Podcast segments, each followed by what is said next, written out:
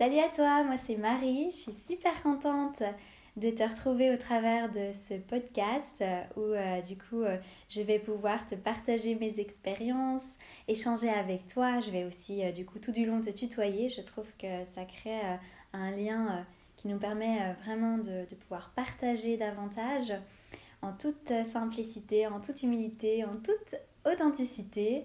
Euh, du coup, voilà, ce podcast, le tout premier, c'est pour me présenter à toi. Je suis sûre que tu as plusieurs questions, donc euh, on y va.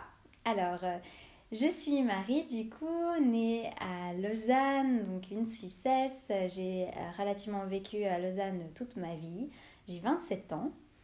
Et puis, pour reprendre un petit peu mon parcours depuis, depuis le début, donc c'est-à-dire ma scolarité et autres, j'ai euh, un parcours qui, euh, qui, a pas mal de virages, mais je pense qu'on a chacun notre chemin et qu'au final, euh, quels que soient ces petits détours qu'on prend, ils nous amènent toujours là où on est censé aller. Et au final, je pense pas que ce sont des détours, ce sont justement des étapes du chemin qui font qui l'on est. Donc moi, pour peut-être pas reprendre depuis la maternelle, disons déjà le gymnase, euh, j'avais euh, choisi l'option physique et application des maths. Donc ouais, j'étais euh, vraiment passionnée par les maths plus que la physique, mais je trouvais vraiment chouette les, les, calculs en maths, genre l'algèbre, tout ça, enfin voilà. Et j'aimais bien aussi l'idée d'être une fille qui, qui soit voilà, douée, relativement douée en maths, vu qu'on attribue ça souvent aux garçons. Donc sortir un petit peu des cases, c'est vraiment un message que je souhaite déjà te transmettre, c'est d'être toi-même et de pas trop te fier à, à ce qui est, euh, euh, je dirais, demandé en société ou euh, comment être accepté, c'est forcément être une copie conforme des autres. Ça, c'est vraiment la voie directe pour ne pas s'épanouir, ne pas s'aimer, ne pas être soi-même et du coup avoir beaucoup de peine à s'exprimer tel que l'on est et à être euh, sur notre chemin de vie. Donc il faut vraiment écouter son cœur et faire ce qu'on aime, ça c'est super important. Et donc pour moi, euh, c'était euh, c'était les maths, c'était un peu cet environnement plutôt scientifique, mais sans vraiment avoir l'impression de coller à, à ce côté scientifique. C'est-à-dire que pour moi, bah, il y avait le choix entre, entre ça, le latin, je crois, et puis il y avait l'économie qui me plaisait pas mal, mais je me voyais pas forcément dans ce domaine-là. Et puis je me disais, bon, bah, comme en maths je me débrouille plutôt bien, autant aller euh, dans cette voie-là, même si j'ai pris cher quand même en physique. je pense que mon prof de physique euh, de l'époque euh, s'en souvient très très bien. petit hommage à lui qui était vraiment extraordinaire. Enfin bref, du coup, je crois que j'ai pas trop souffert de l'étiquette d'un télo, vu que moi j'ai toujours aimé l'école, donc j'adorais apprendre et transmettre aussi. J'ai souvent aidé des élèves aussi, euh, euh, que ce soit en étant au gymnase et par la suite. Donc, euh, tu vois, ce côté en fait de, de faire du, tutorat, d'enseigner, d'être près des jeunes, ça a toujours fait partie de moi. Donc, je pense que souvent, ce qu'on est amené à, à, faire plus tard dans la vie, c'est lié à, des choses qu'on a toujours aimé faire. Et d'ailleurs, une fois, on m'avait posé la question, Marie, si tu devais faire une chose et euh, tu t'en fiches euh, de gagner ta vie ou pas, mais que tu le ferais gratuitement tellement t'aimes ça. Et pour moi, bah, la première chose qui m'est venue en tête, c'est euh, conseiller, apporter, apporter mon aide aux, autres, aux autres donc mes amis ou plutôt des, des jeunes en fait. Et j'ai jamais pensé que ça pourrait être ça que je ferais, et encore moins dans la forme d'aujourd'hui. Donc je vais t'expliquer justement tout ça, mais c'est vrai que je je trouvais ça tellement génial et tellement faisant partie intégrante de ma vie que je me disais que ben, c'est quelque chose euh, que je fais comme ça, euh, ça, ça va pas être mon métier. Il faut que je trouve un métier euh, qui soit un peu plus stable, qui soit enfin un, vrai métier quoi. Tu vois le truc? Là accompagner ok c'est quoi ça? En plus encore à l'époque comme si j'étais super vieille. Il n'y avait pas en fait autant de coachs comme aujourd'hui j'ai l'impression. Et je me visualise pas comme coach justement euh, vu que euh, j'ai développé mes services dans, dans, un tout autre domaine. Euh, c'est pas du tout du coup le côté coach de la motivation ou j'en sais rien hein. ce que je fais même si ça, ça, peut être un peu décrit comme ça mais, mais comme j'ai tout le penchant spiritualité et pour guider surtout les jeunes hypersensibles ça fait que je suis pas totalement là-dedans mais je pensais pas que ce serait nécessairement du coup mon, mon angle de, de prédilection pour ma voie professionnelle. surtout que moi, je, je me disais que j'allais aller à l'Uni en médecine encore à l'époque, donc c'était c'était plutôt là-dedans que je me dirigeais. Euh, sans trop encore me poser de questions au début du gymnase, parce que c'est souvent euh, au fil euh, des mois, quand tu arrives un peu à la fin du gymnase, que tu as un peu assez de questions par rapport à, ton orientation professionnelle. Tu vas te poser la question, ok, je m'inscris où? Parce que pour moi, bah, c'était forcément à l'université. je me suis jamais posé la question de l'apprentissage, vu que c'était un peu dans la continuité de mes formations. Et puis du coup, ben c'est vrai qu'à cette période-là, je réfléchissais pas forcément à, me dire, ok, euh, quelles seraient d'autres voies. Je suivais un petit peu euh, euh, ce qui avait déjà été tracé par, par d'autres, ce qu'on nous encourageait à faire, et puis je regardais que parmi les options de, l'Uni.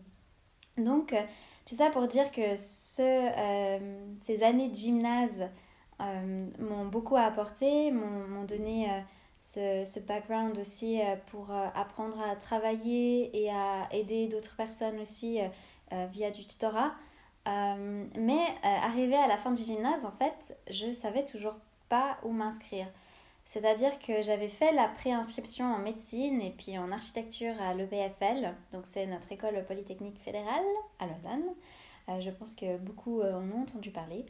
Et euh, j'étais en fait pas du tout euh, convaincue. Je m'étais inscrite parce qu'il y avait les délais et puis parce que c'était ça qui pouvait m'intéresser.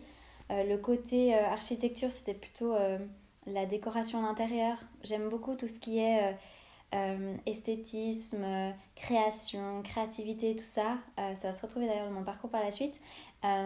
mais j'étais un peu là comme si j'avais fait ce choix par défaut par rapport à ce que j'avais présentement sous les yeux. Et euh, arrivé euh, à quelques mois du, du terme du gymnase, euh, j'ai en fait annulé mes inscriptions parce que j'étais là, mais je ne sais pas. Je sais pas où je vais. en plus, comme j'ai fait la maturité fédérale, on a les examens qui sont à la fin du mois d'août, donc on termine en juin. Et tout l'été, il faut travailler du coup pour ce, gros examen. Et puis euh, après, euh, il restait euh, peut-être une semaine, voire deux pour ceux qui étaient les premiers à passer pour les euros. on n'avait que ce laps de temps avant de commencer l'uni. Donc en fait, tu travailles tout l'été, tu n'as pas de pause et après tu te retrouves à commencer tes, années d'université et, et ça démarre quoi. C'est vraiment super rapide, ça s'enchaîne. Et puis là, moi j'en étais encore, je pense que c'était le mois d'avril, mai, à me dire, mais en fait, je sais pas, est-ce que je ferais pas psychologie? Et là, de nouveau, on, retrouve encore un peu quelque chose qui me tient à cœur, ce côté d'accompagner. Il, y, a, pas mal de psychologie dans ce que je fais euh, en séance privée. Mais j'arrivais pas à me voir euh, psychologue parce que pour moi, je savais pas si j'étais euh, assez stable, solide pour, pour entendre des, des, histoires qui pourraient en fait, moi, me, me, faire mal à, entendre avec cette sensibilité justement. comment aider d'autres personnes euh, si ça me touche particulièrement. Euh, ça, c'est aussi lié au fait que plus jeune, ce sera peut-être un autre podcast euh, dans lequel j'en parlerai, j'ai vécu une grosse dépression de 13 à 16 ans. Et cette dépression-là, justement, comme ça m'a beaucoup développé mon empathie et ma compréhension des autres et comment arriver à, à, conseiller les autres, en fait, quand ils passent par des étapes dures, difficile. Ça m'a vraiment forgé qui je suis aujourd'hui, mais c'était à ce moment-là encore assez frais comme expérience. Puis je disais, mais moi je suis passée par tout ça, est-ce que ça va raviver chez moi des choses euh, en les écoutant? Est-ce que je suis assez, euh, euh, assez solide quoi? Et, et, en fait, oui, bien sûr. Mais à ce moment-là, j'étais jeune, puis je me disais, ben tiens, j'ai pas envie de d'être dans un univers où il y a trop d'histoires peut-être sombres qui seraient partagées. Et en fait, maintenant, avec le recul, je réalise aussi beaucoup qu'avec euh, les jeunes qui viennent me voir en séance, c'est que des beaux messages qui sont partagés et c'est que pour apporter de la lumière, de l'amour dans, dans, les, dans les cœurs de, de, tous ces jeunes. Du coup, en fait, il euh, n'y a, a, pas de, côté sombre à voir négativement, vu que justement, euh, c'est ce qui peut être peut-être un peu sombre, qui peut être éclairé par de la lumière, par de l'amour, pour que ce soit finalement transcendé, comme on dit, et que ça devienne ensuite non plus un blocage, mais vraiment quelque chose qui, qui nous permet même au contraire d'avancer parce que toutes ces étapes dans la vie, que ce soit cette dépression ou d'autres peut-être que vous aussi vous avez vécu, que toi aussi tu as vécu, eh bien, elles nous forgent elles font qui l'on est. Donc, en fait, il faut arriver à les accueillir et les accepter pour pleinement avancer sereinement dans la vie et se dire que c'est ok, on passe tous par ces étapes-là parce qu'il y a un enseignement derrière, parce que ça a fait de nous qui l'on est.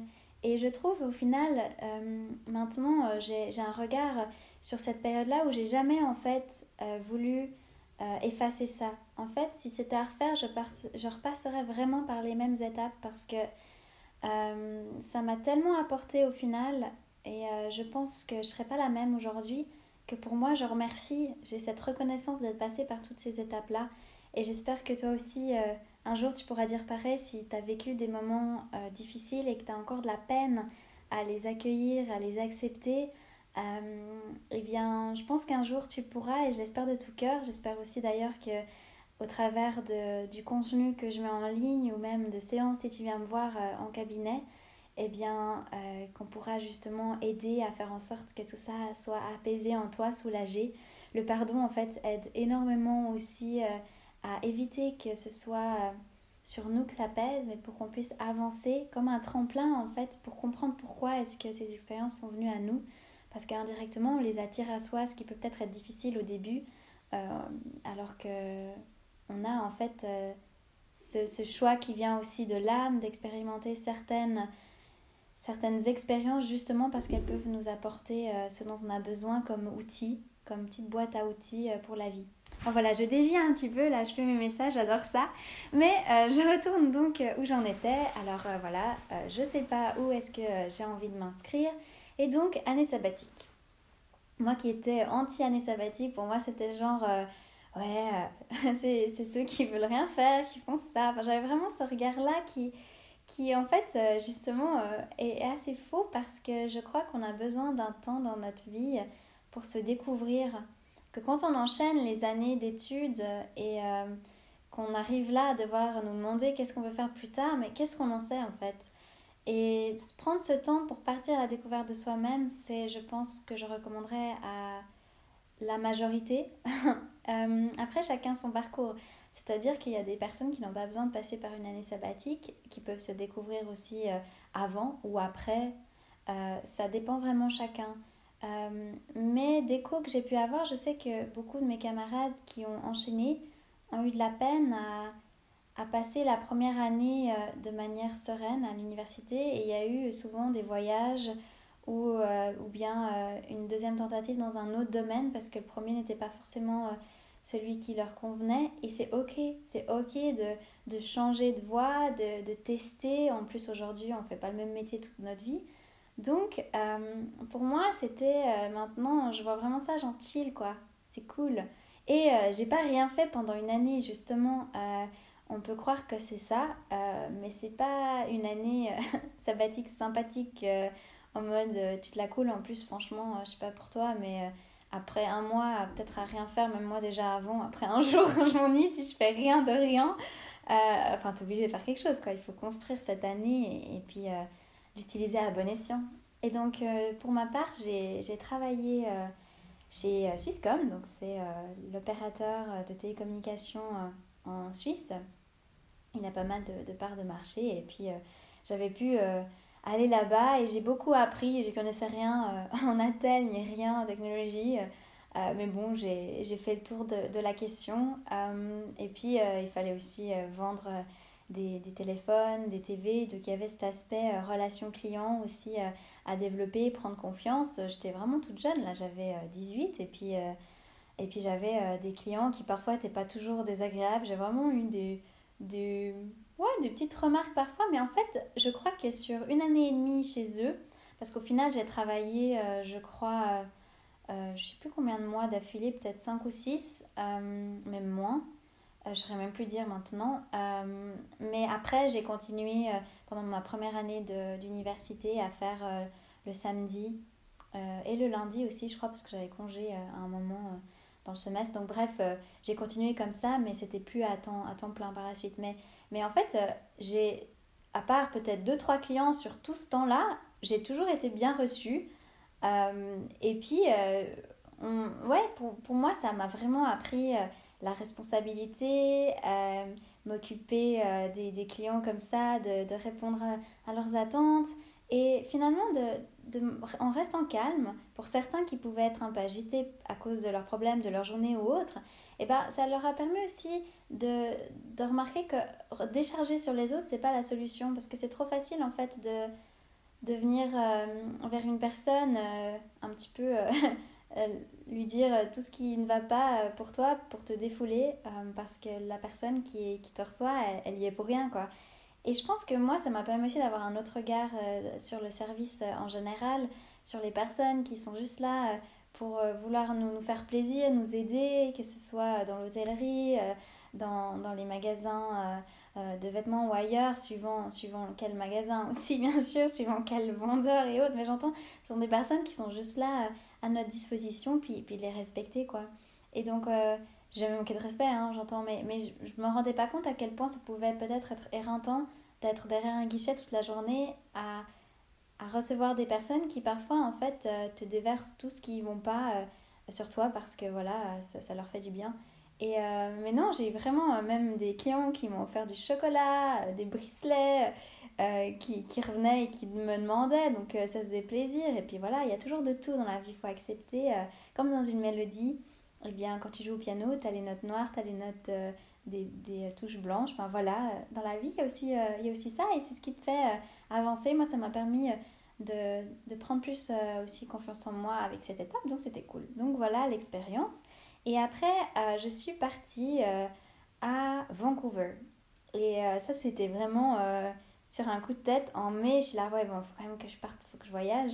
Et en juin, je partais tout le mois pour apprendre l'anglais là-bas. Et pour moi, c'était une étape parce que, justement, à cause de cette dépression, eh bien, moi, j'avais de la peine à, à, dormir et de la peine à dormir surtout ailleurs que chez moi par la suite. Euh, donc au début, c'était surtout dormir tout court et après, euh, c'était euh, bah, un peu problématique de dormir ailleurs que chez moi. Et donc là, c'était vraiment sortir de ma zone de confort, genre là, il n'y a pas d'autre moyen. Tu déjà, tu prends l'avion et j'avais peur, j'avais peur de l'avion. Je me retrouve à voyager, je vais super loin de chez moi. première expérience toute seule à l'étranger. En plus, m'adapter, je sais pas où j'arrive, ni rien. En plus, quand j'ai débarqué, il n'y avait pas forcément quelqu'un qui était euh, qui était présent à l'aéroport pour me recevoir. Donc euh, tu as le flip et tout. Puis à l'époque tu vois moi j'avais pas j'avais un téléphone t'as pas internet dessus. Puis euh, j'avais pas non plus activé l'opérateur sur place. Donc tu es un peu là comment je fais et puis tu te débrouilles quoi.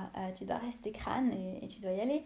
Et finalement on est venu me chercher. Puis cette expérience elle était assez assez dingue pour moi parce que ben, les deux premières nuits, j'ai atterri à un endroit, euh, euh, dans le basement, dans le sous-sol, euh, avec une fenêtre de prison super fine en hauteur parce que j'étais sous terre, à côté des machines à laver avec euh, ouais, des, des, meubles de, euh, récupérés dans la rue. Enfin bref, euh, j'ai pas de problème dans le côté simple des choses, mais là, je me sentais pas en sécurité. Et justement, comme j'avais besoin de sécurité pour m'endormir, c'était pas vraiment le meilleur endroit. Puis heureusement, on a pu me faire changer de, de, maison et j'ai pu après être à quelque part qui était génial. J'étais, ouais, les autres me choyaient, c'était vraiment cool. Et puis j'ai pas mal appris l'anglais, j'avais les cours le matin, puis après-midi, ben, je je parcourais un peu à gauche, à droite.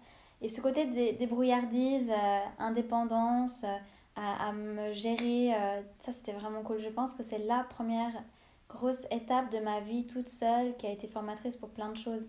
Notamment aussi aller vers les autres parce que si tu veux pas passer un mois seul dans ton coin, il bah, faut y aller, pas de timidité, tu vas, tu parles, tu testes. Et ça, je pense que ça m'a énormément ouvert. à aller vers les autres, à communiquer, euh, donc euh, une belle expérience pour moi, c'est ce voyage-là. Donc euh, je pense que tous ceux qui ont pu voyager te le diront. je pense que c'est très formateur. Et donc de retour, il faut bien sûr s'inscrire à une université. Alors en fait, avant de, de, partir là-bas, je m'étais inscrite du coup, vu que c'est jusqu'en mars-avril pour s'inscrire. J'ai oublié ce détail-là. J'y pense maintenant, vu qu'en rentrant, il y a eu les vacances d'été, puis après, j'ai commencé l'uni. Mais euh, j'avais fait un peu euh, des recherches, euh, je voulais être vétérinaire aussi avant même d'être médecin. À l'époque, petite, c'était vraiment ça. Ensuite, j'avais basculé dans, dans médecin.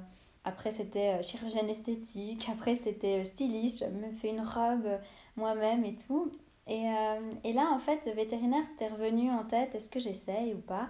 Et puis, en fait, en Suisse, pour être vétérinaire, c'est à Berne. Donc, c'est en allemand, suisse-allemand.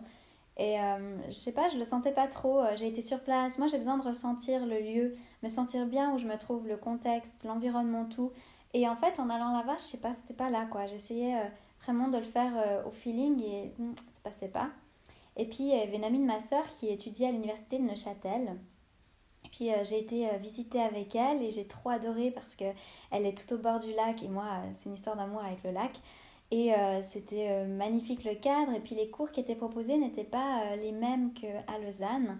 Donc en fait, j'ai opté pour l'université de Neuchâtel et je suis du coup partie là-bas pour, pour mes trois ans de, de, bachelor. Mais je dis partie là-bas, j'ai pas emménagé à Neuchâtel. J'ai continué à faire les navettes depuis Lausanne parce que en fait, j'avais un horaire qui me permettait de le faire. J'avais pas 8h, 18h tous les jours. Et puis, euh, du coup, euh, ça m'évitait donc euh, d'être éreintée en fin de journée, fatiguée. à part peut-être le tout premier semestre où là, je commençais le lundi de 8 à 18. Puis, comme j'avais cours à 8 heures, bah, c'est vrai que les semestres où j'avais des cours à cette heure-là le matin, je devais me lever à 5h30 pour prendre le train à 6h40, arriver à 7h20, le temps de marcher, d'arriver à l'école, petit-déj, ben, ça commençait quoi. Mais ça m'a jamais dérangé parce que je me suis accoutumée au train, à cette cette idée de, voyager avec les paysages, puis aussi de travailler euh, dans le train, euh, ça m'enlevait tellement de charges de travail, toutes les lectures que j'avais aussi à faire et autres, ça m'a aussi aidé à, apprendre à, en fait euh, étudier, me concentrer, même s'il y avait du bruit autour de moi. Ça c'est super super pratique. Et du coup, bah, le choix que j'ai fait pour, pour m'orienter là-bas, vous devez vous poser la question, tu dois te poser la question. Des fois, je bascule quand même dans le vous. Hein. Euh, mais parce que je m'adresse à vous tous quand même, même si je m'adresse à toi. Hein. Euh, donc euh, j'ai choisi deux piliers parce qu'à Neuchâtel, ça se passe comme ça. La première année, tu prends deux gros piliers. Et puis la deuxième année, soit tu les renforces, soit tu décides de prendre un troisième pilier secondaire. Et puis du coup, moi j'ai choisi en faculté lettres et sciences humaines le pilier sciences de l'information et de la communication.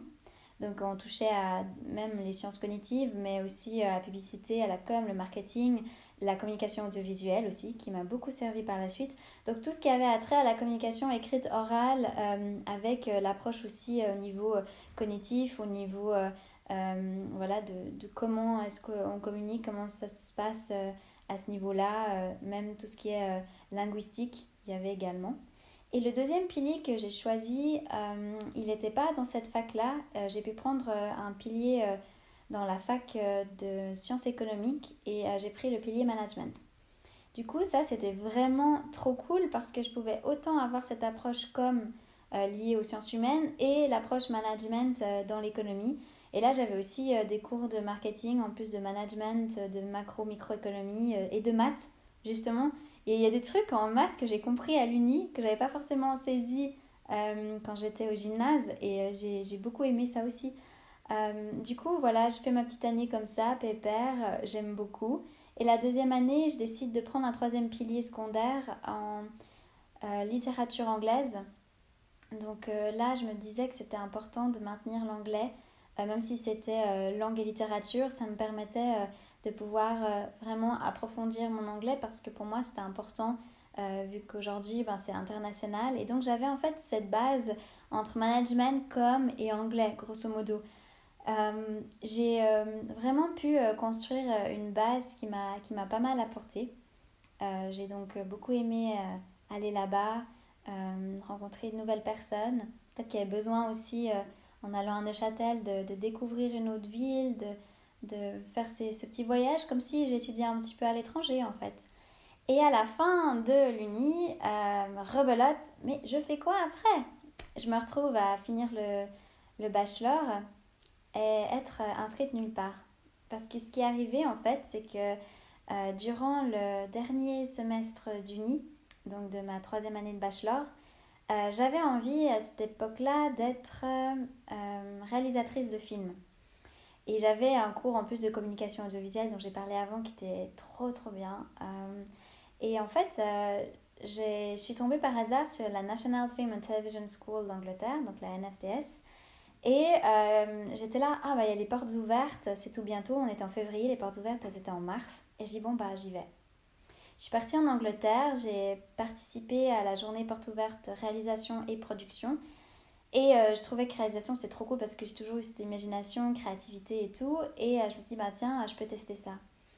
Et euh, en fait, pour les inscriptions, il fallait proposer quelque chose, donc une, une, vidéo, un court métrage pour être sélectionné. Et puis, dans le voyage du retour en avion, j'ai fermé les yeux et en atterrissant, j'avais dans ma tête l'histoire de le script en fait de ce que j'allais faire euh, pour, euh, pour passer cette, euh, cette audition quoi. Et donc j'arrive quelques jours plus tard, deux trois jours après, je demande à des potes de jouer dans mon film et ouais même pas une semaine après, tout était en boîte, le scénario et on tournait quoi. Parce que j'avais moins d'un mois pour tout faire et je m'y connaissais pas. Pas du tout. et heureusement, un ami de la famille travaille en tant que je crois qu'il fait du montage euh, pour euh, le sport à la RTS. Euh, donc il m'a aidé énormément. Il m'a prêté du matériel et puis il faisait le montage avec moi. Il m'a tout enseigné. Et j'ai appris en fait en le regardant faire. Et donc j'ai monté tout ça avec lui. Il m'a bien aidé. On a envoyé dans les délais parce qu'en plus il y avait la poste parce qu'il fallait que ça arrive à la date d'échéance en Angleterre. Donc j'avais même vraiment encore des jours en moins là. Et puis après c'était l'attente de avril jusqu'à juillet. Et en juillet, je reçois le, le, message, le courrier, comme quoi je suis pas prise. Et là, euh, j'avais pas de plan B. Et en même temps, euh, je me disais, euh, est-ce que vraiment c'est ce que je voulais faire ou pas? Comment est-ce que je dois le prendre? Est-ce que je suis trop jeune? J'ai pas assez d'expérience là-dedans Pour moi, là, je n'ai pas un critère, hein, soit dit en passant. pour moi, on a chacun des choses à apporter à tout âge. mais c'est vrai que, bon, déjà, il prenait euh, sur 800 personnes que 8 personnes. Euh, c'était vraiment des toutes, toutes petites classes. Et puis, à l'époque, je dis toujours à l'époque, comme si c'était euh, genre au Moyen-Âge, j'étais en couple et du coup, c'est vrai que pour moi, bah, ne pas partir finalement en Angleterre, c'était arrangeant. Euh, mais je me suis mise euh, en couple après avoir euh, postulé en Angleterre. Donc finalement, pour moi, j'étais ah cool, c'est bon, comme ça, je m'embête plus avec ces questions de relations à distance et j'en passe. Et par contre, justement, bah, je me dis, mais qu'est-ce que je fais après? Moi, je peux pas continuer à rien faire. En plus, si mon copain continue ses études de son côté, moi, je peux pas être là. Enfin, je voulais aussi, moi, continuer à apprendre. Et euh, je faisais des recherches, je pense que vous connaissez euh, les tests de métier sur Internet. Euh, qu'est-ce que je peux faire plus tard D'essayer de trouver en fait à l'extérieur des réponses alors qu'en fait toutes les réponses sont en soi, ça c'est vraiment important. tout est en nous, mais parfois on a de la peine à, à voir un peu plus loin parce qu'on reste sur un élément alors que la vie d'ensemble peut, peut vraiment nous permettre des fois avec du recul de mieux cerner qu'est-ce qui pourrait être adapté pour nous. Et euh, fait que je faisais plein de recherches. Euh, et puis à un moment, je disais, ben tiens, la direction artistique me plairait. Euh, parce qu'il y avait ce côté management et ce côté créativité. Et en faisant mes recherches, je tombe sur l'école de créa à Genève. et là, c'est un bachelor. Et je voulais pas repartir dans un bachelor. Mais il y avait un master, un tout nouveau qui était proposé. Et j'ai décidé de choisir celui-ci. Euh, peut-être euh, par défaut, mais en même temps, euh, il y avait quand même des choses qui me plaisaient. et c'est du coup management de la mode. pour moi, management, bah, j'aimais ça, puis je me suis dit, bah, je l'applique à la mode, comme j'aurais pu suivre le management pour le fromage, quoi. Mais c'est moins glamour. mais c'est-à-dire que j'étais pas forcément une personne qui lisait des magazines de mode, qui s'y connaissait dans, dans, tout ce qui est créateur, marque, etc. Euh, plutôt, euh, j'ai toujours aimé en fait m'habiller, euh, choisir mes vêtements, avoir ce côté, ouais, regarder l'esthétique des choses, mais pas forcément le côté conformiste de la mode. Et c'est vrai que j'ai longuement hésité et je me suis dit, bon, allez, j'y vais. Et puis j'ai pu m'inscrire vraiment à la dernière minute. donc on a été une petite classe et c'était une année et demie de cours et puis les derniers mois c'était pour la, le, travail de master. Et là, j'ai beaucoup travaillé par moi-même. J'avais les cours en fait les vendredis et les samedis, une semaine sur deux. Le reste du temps, je lisais beaucoup sur la mode. Chaque lignes, je m'arrêtais parce que je connaissais pas un créateur ou un truc qui était mentionné. Et euh, ouais, j'ai pas mal appris euh, sur tout ce qui est aussi euh, communication en ligne, tout ce qui touche aussi même à la culture de la mode qui est fascinante parce que finalement il y a un lien entre société et mode qui je trouve est, génial. donc j'ai trouvé en fait une approche de la mode qui n'était pas superficielle pour moi et qui m'a permis d'apprendre beaucoup aussi même sur la psychologie en général parce que les vêtements révèlent notre identité euh, d'ailleurs, j'ai lu un livre trop bien euh, sur le sujet du vêtement, c'est Révélez-vous de Flora Douville. Il est dans la bibliothèque si vous voulez euh, aller regarder ce qu'il en est. C'est génial, en fait, on peut choisir nos vêtements et vraiment en fonction de notre morphologie, de notre personnalité. Et c'est basé sur les quatre éléments, le feu, l'air, la terre et l'eau. Et on voit à quel point, en fait, on ne peut pas mettre tout. Et c'est pour ça que la mode ne convient pas à tout le monde. On ne peut pas tous s'habiller pareil parce que il y a des formes, il y a des couleurs qui jouent pas. Et en fait, on peut très bien voir dans le miroir le matin quand on met une tenue qui convient pas à notre teint, c'est qu'elle n'est pas faite pour nous. Et c'est vraiment genre incroyable. Je vous recommande ce livre.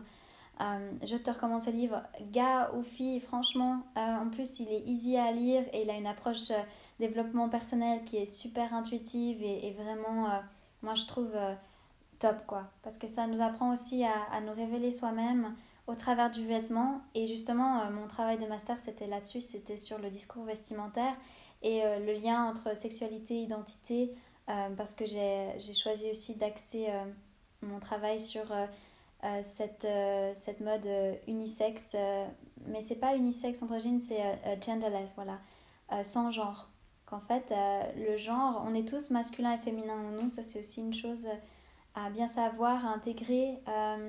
Un homme a aussi une partie féminine en lui, autant que la fille a une partie masculine, c'est-à-dire euh, en termes d'énergie, de vibration et de manière d'être et d'agir. Hein. C'est là que je parle de ça. Mais je pourrais revenir plus en détail là-dessus parce que je me rends compte que je parle tellement. Euh, donc pour dire que ça m'a beaucoup apporté et ça m'a permis en fait de pouvoir euh, gagner à la fin de ce master avec un concours on va dire un concours workshop, euh, une place de stage à Madrid euh, chez Aristocrazy, la marque euh, de bijoux qui maintenant est aussi développée en France. C'était pas le cas à ce moment-là.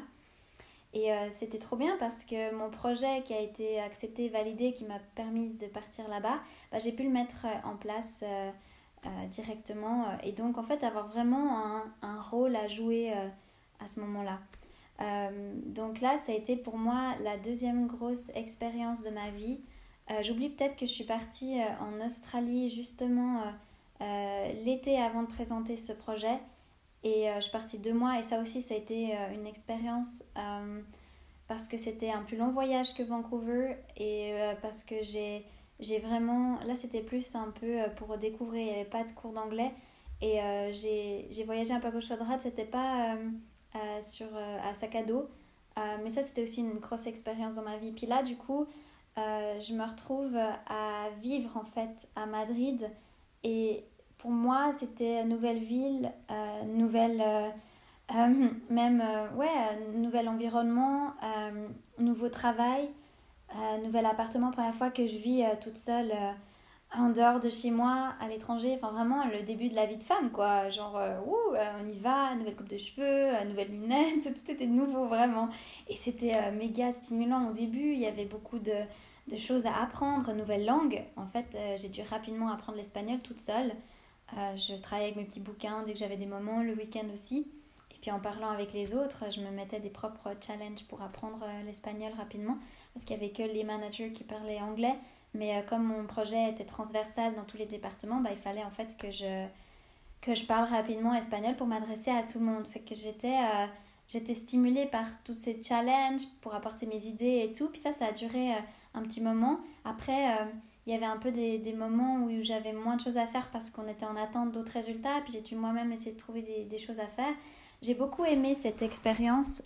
par contre, la seule chose, c'est qu'il euh, il me manquait vraiment le côté nature, euh, ouverture.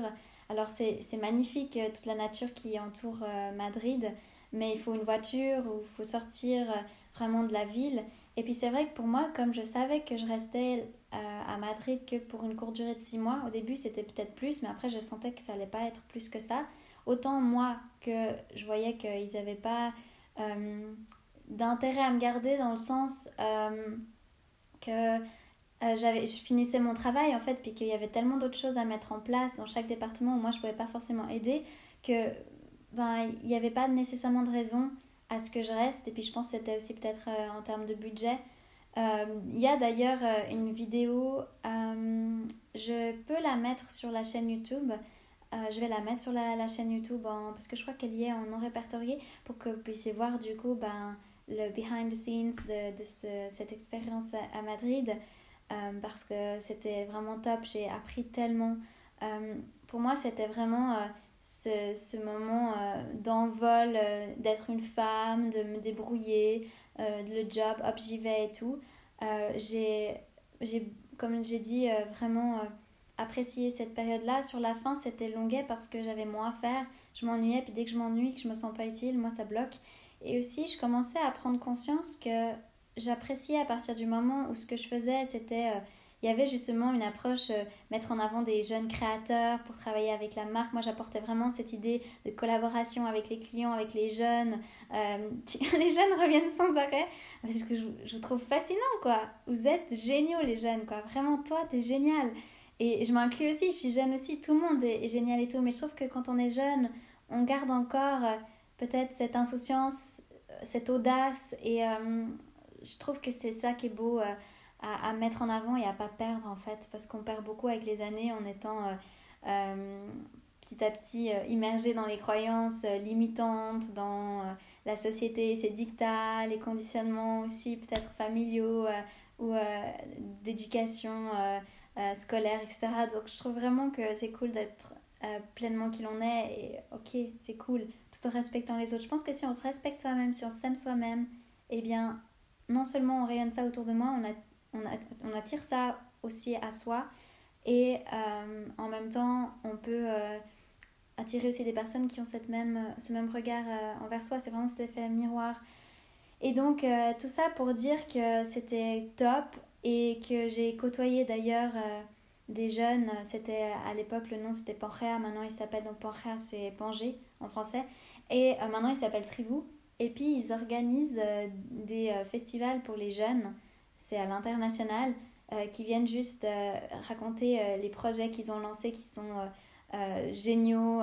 donc par exemple, la première édition où je suis allée, ça c'était après mon retour de Madrid, c'était en septembre 2017. J'étais à la deuxième édition parce que je ne connaissais pas encore la, pour la première. Et puis il y avait la plus jeune CEO d'Espagne qui a parlé, il y avait un gars à 9 ans, il a lancé euh, sa marque de nœuds papillons et euh, c'est sa grand-maman qui lui a montré comment utiliser la machine à coudre. Et il a rencontré à 16 ans Barack Obama, il lui a offert le jour de son anniversaire euh, un nœud papillon. Enfin, vraiment des, des jeunes qui étaient là pour te dire Mais ouais, réveille-toi, quoi, vas-y, fais ton truc, ose, n'aie pas peur, quoi. Fais ta vie, crée-la comme tu le sens. Et ça, ça vibrait déjà tellement en moi euh, depuis quelques temps parce que à l'époque, je voulais créer quelque chose, mais c'était en fait, euh, au début, ça partait de l'idée d'un blog.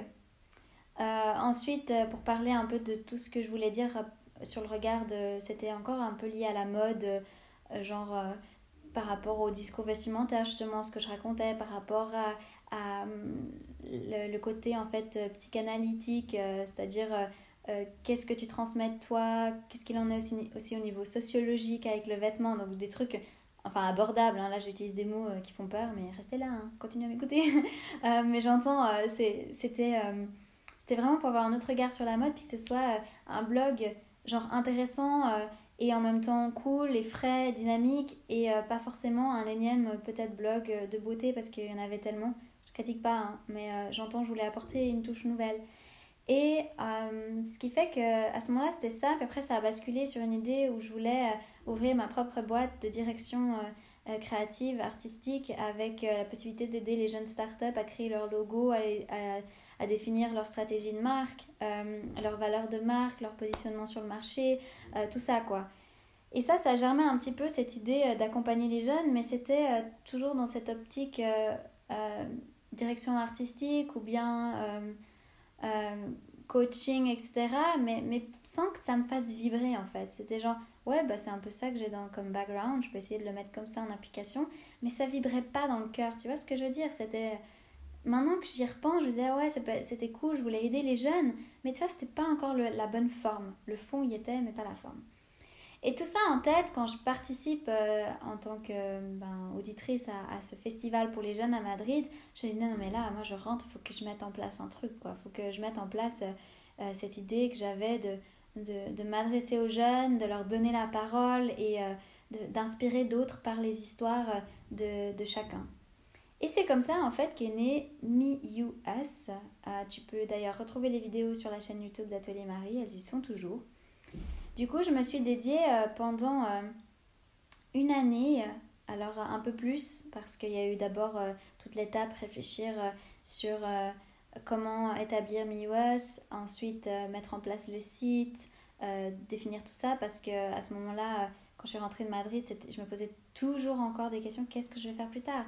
À un moment, j'étais là, bon, peut-être que je travailler avec mon papa et puis j'apprends dans l'immobilier, vu qu'on m'avait toujours dit euh, que je pouvais être super douée là-dedans. Puis je sentais que là aussi, ça vibrait pas, quoi. Et, euh, et là, je me retrouve, je rentre, je fais quoi? Euh, Et donc, je développe MIUS, je mets tout ça en place. Et puis, je me lance, en fait, du coup, dans l'audiovisuel en, créant cette plateforme dédiée aux jeunes pour révéler leur passion, être pleinement dans la voie qui leur plaise, puis leur dire que voilà, chacun son parcours, chacun son chemin et créer le tien, quoi.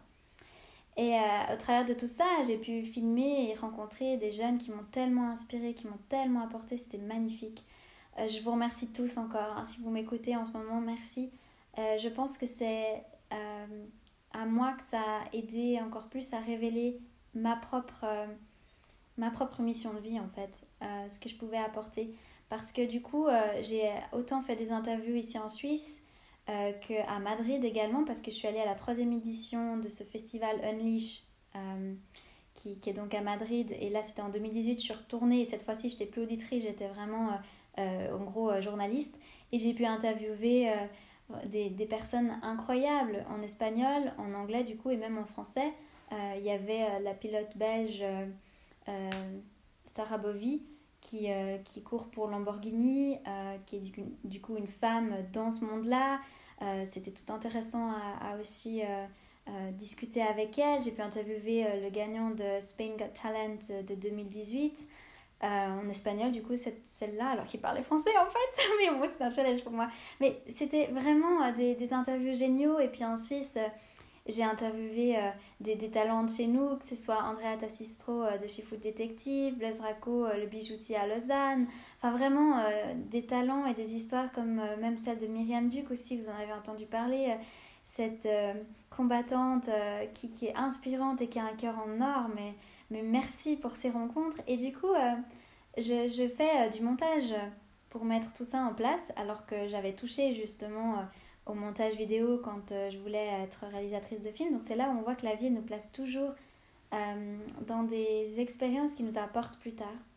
Et là, je me dis, ben tiens, c'est cool, je mets ça en application. J'ai appris du coup euh, moi-même, en étant aidée aussi par deux personnes géniales qui étaient en direction artistique à Créa, Edwarda et Benoît, qui m'ont beaucoup aidée au début pour les, pour les montages, pour, pour filmer aussi. Euh, ensuite, moi, j'ai pas mal pris la relève pour le montage parce qu'ils étaient occupés avec leur bachelor, mais ils m'ont beaucoup aidé. Et ça fait que euh, je me retrouvais quand même à faire beaucoup de montage. C'est très, ça prend du temps. C'est, c'est quelque chose qui, qui, me plaisait, mais qui en même temps prenait tellement d'ampleur sur le reste qui était euh, pour moi ce que je préférais, c'est-à-dire communiquer, poser des questions. c'était aussi euh, une volonté d'aider les jeunes, bah là je me retrouvais à faire du montage tout du long, puis ça, ça me prenait de l'énergie vraiment. Quand on est derrière un ordi, trop d'heures, et quasiment 7 jours sur 7, c'était le cas, genre 10 à 12 heures, au bout d'un moment, t'as plus d'énergie. Et moi qui disais à tout le monde, il faut faire ce que vous aimez, ça vous remplit d'énergie, là, si ça m'en enlevait, c'est qu'il y a un truc qui jouait pas. Et il y a eu cette grosse prise de conscience euh, qu'il fallait mettre un holà à tout ça. Et c'était euh, en, en juin 2019, donc euh, l'année dernière. Et là, il y a eu en plus mon compte Insta qui a été piraté, donc il n'y a rien qui allait. c'était, c'était un petit peu le, le stand-by, quoi. Alors qu'en plus, j'avais la possibilité de passer à la télé pour parler de MiWest, mais non seulement j'étais en train de réfléchir au service que je voulais mettre en place, puis en plus de ça, mon Insta jouait pas, je pouvais pas passer à la télé. Et puis ça a été un déclic où la fatigue est ressortie, où tout est ressorti. Et puis ça a fait que du coup, euh, je me suis retrouvée à, à, me dire mais comment maintenant euh, je peux continuer à aider en étant utile en peer-to-peer, -peer, tu sais, genre en personne avec les autres. Et, euh, et, du coup, je pense que je vais détailler toute l'approche d'Atelier Marie peut-être dans, dans, une autre vidéo, sinon je ne vais pas en finir. Mais parce que c'est super important et je trouve que ça va vous apporter des éléments de réponse. Mais juste pour dire les grosses étapes, je me retrouve en fait à, à définir comment est-ce que je peux développer mes services en parallèle, euh, j'ai vraiment mon, éveil justement euh, qui se fait au niveau spirituel. C'est ça que j'aimerais parler plutôt dans une autre vidéo pour expliquer du coup euh, le lancement d'Atelier Marie. mais ça a fait que je me retrouve à, à basculer dans, dans, le monde justement des soins énergétiques, du channeling, de tout ça, où je me révèle, où je me sens bien, où ça a toujours fait partie de moi. je vous parlerai du coup de tout ça comment est-ce que petite j'avais ces, ces, intuitions, ces ressentis, après je me suis fermée et puis euh, que là ça se révèle de nouveau parce que ça c'est je pense toute tout un audio pour, euh, pour en parler. Et puis euh, du coup pour, pour juste là vous dire ce qu'il en est d'Atelier Marie, c'est que ça me donne tellement d'énergie, ça, ça m'apporte tellement beaucoup que je sais que je suis sur la bonne voie. Ça me permet de me rendre utile aussi en personne auprès, auprès de chacun de vous, autant dans les séances privées au cabinet que maintenant avec aussi le contenu en ligne, euh, cette forme d'école que je vous propose pour approfondir certains thèmes qui vous parlent. Et pour moi, en fait, là, je me sens vraiment dans ma vibe, quoi, dans, dans le truc qui est pour moi, qui est là. Euh, moi qui ai continué à accompagner les jeunes en tutorat, là, j'ai envie de transmettre ce que moi je sais, ce que j'ai appris et compris au travers de toutes mes expériences, qu'est-ce qui m'a aidé, moi, à gérer ma sensibilité, à aller aller mieux dans certaines étapes Comment est-ce que en fait euh, cette ouverture du cœur, de conscience me permet aujourd'hui d'être tellement bien pour vous aider et, tellement dans ma place, quoi, de briller ma lumière que j'ai envie tellement que vous aussi vous puissiez briller votre lumière. Et donc cet éveil-là, pour moi, il mérite clairement un audio spécifiquement pour ça. J'espère que vous ne voulez pas pour le teasing, mais je me dis que c'est vraiment mieux. Comme ça, je vous expliquerai en détail comment, euh, comment j'ai vécu ça et, euh, et comment euh, presque en une année ça s'est mis en place, mais très très rapidement. En fait quand tu es aligné avec l'univers, quand tu fais ce que tu dois faire, il y a tout qui s'offre à toi vraiment comme sur un plateau quoi. Et c'est magique, tu dis merci, tu es dans la reconnaissance et, et je le suis. Et du coup pour vous dire vraiment, ayez confiance en vous, que chaque étape, même si certaines peuvent paraître un petit peu des détours ou puissent être dérangeante ou autre, dites-vous qu'il y a toujours quelque chose qui vous est apporté finalement euh, dans, ces étapes-là et que ça vous crée, que ça vous construit euh, et ça vous permet d'être pleinement vous-même. Et vraiment, je vous, je vous souhaite de tout cœur et je reste disponible si vous avez des questions, si vous avez envie euh, d'échanger sur certains sujets, si vous voulez que je parle plus d'un sujet qu'un autre, vous me le dites. Je suis vraiment open, vous avez toutes mes coordonnées sur le site internet. Euh, vous avez aussi la chaîne YouTube Atelier Marie, euh, l'Instagram ateliermarie.ch où je poste aussi. Euh, j'ai pas Facebook avec Atelier Marie, il y a MiUS avec Facebook, mais j'utilise plus forcément Facebook pour Atelier Marie. Mais vous avez vraiment de quoi communiquer avec moi, avoir du contenu qui, je l'espère, puisse vous aider. Et puis je me réjouis de continuer toute cette aventure avec vous, vous raconter la suite de tout ça. Et vraiment, soyez pleinement qui vous êtes, aimez-vous. Euh, briller votre lumière et puis euh, ouais ben voilà la vie elle est belle quoi. Vraiment profitez-en euh, vibrez à fond dans l'énergie positive et, je vous souhaite que le meilleur et je me réjouis du coup de vous retrouver pour le prochain podcast. D'ici là ben, vraiment plein de bisous à vous et puis je vous souhaite que le meilleur. Plein plein de bisous